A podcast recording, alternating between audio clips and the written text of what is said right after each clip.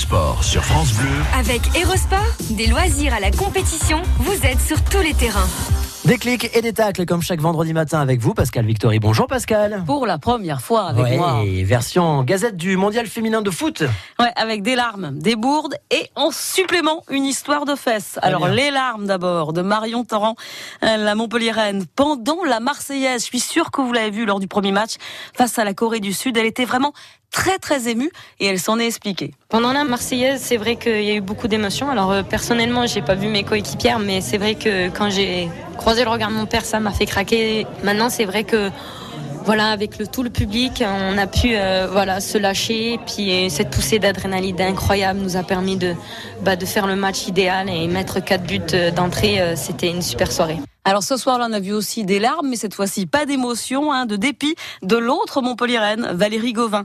On l'a vu euh, littéralement effondrée sur le terrain, punie Mademoiselle Valérie, comme dirait Kinvé, pour des retards à l'entraînement. Hein, ça a payé, puisqu'au match d'après contre la Norvège, elle a quand même marqué le premier but français. La bourde, bien sûr, on l'a vu partout sur tous les réseaux sociaux. C'est le but contre son camp hein, de la française Wendy Renard. Alors, toujours du match contre la Norvège. On appelle ça désormais une Kimpembe, du nom euh, du joueur du PSG, lui qui en a déjà fait trois. À la différence de Kimpembe qu'on n'a pas vu venir s'expliquer, Wendy Renard, elle a totalement assumé à la fin du match.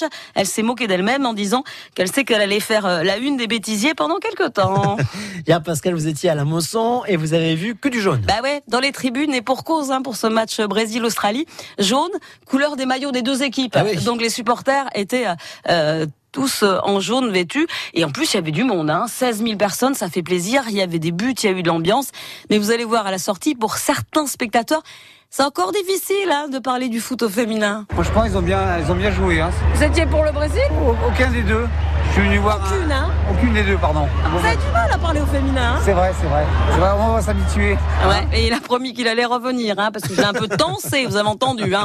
Bon, c'est vrai que c'était un super match, hein, engagé, des buts, une star sur le terrain. Et ben ouais, il y avait Madame Pelé, non, pas la femme de Pelé, hein, la Pelé au féminin, Martha, la joueuse brésilienne.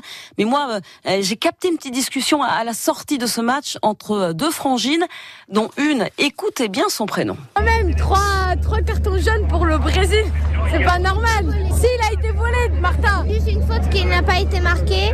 C'était, ça devrait être penalty, mais en fait, c'était l'opportunité pour le Brésil d'égaliser le jeu, mais euh, l'arbitre ne l'a pas marqué. Et ton prénom c'est? Martin. Ah ouais, donc t'es comme la star du Brésil, toi. Oui. En fait, c'est mon rêve, Martin. C'est pouvoir être la prochaine Martha, la, me- la meilleure joueuse du monde, quoi.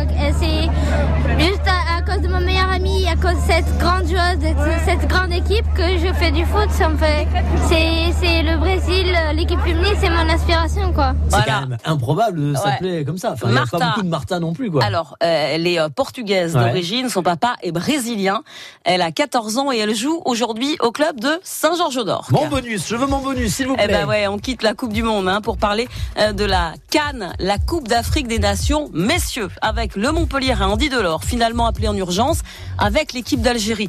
Bon, je vous la fais court, hein, Andy Delors, il, euh, il a des origines Ouais. par sa mère algérienne, il a demandé, il a obtenu la nationalité algérienne, il veut jouer avec les Fennecs, c'est le nom de la sélection algérienne. Euh, il n'a pas été pris au début, et là, vous la pas qu'il y a une place qui se libère à cause euh, d'un postérieur dénudé. Bah oui, celui de Haris Belkeba euh, qui l'a montré sur internet. Il est malin le garçon, hein. il a voulu faire une blague de potache à son euh, collègue euh, de chambre qui est en train de jouer en ligne, hein, jouer de foot certainement, hein, parce que je vois pas à quoi il jouait d'autre. Et il a montré ses fesses derrière lui. Sauf que bien sûr, il y en a qui sur la toile en ont profité euh, pour le repartager. Ça fait le buzz, c'est remonté jusqu'à la fédé algérienne qui n'a pas du tout apprécié. Et puis bah du coup, hein, Andy Delors, viens à la Cannes, viens jouer avec les Fennecs. Il a fait son sac, il les a rejoints au Qatar où ils sont en train de s'entraîner. Moi, je dirais morale de l'histoire pour conclure, ce, n'est plus euh, des clics et des tacs, c'est des clics et une paire de claques. Et vous avez apprécié la photo, vous, contrairement à la télé ou pas? Eh ben, vous savez quoi? Je l'ai cherché partout, je la trouve pas. Je vais vous en montrer des photos. Ce sera peut-être pas la bonne. je sais pas.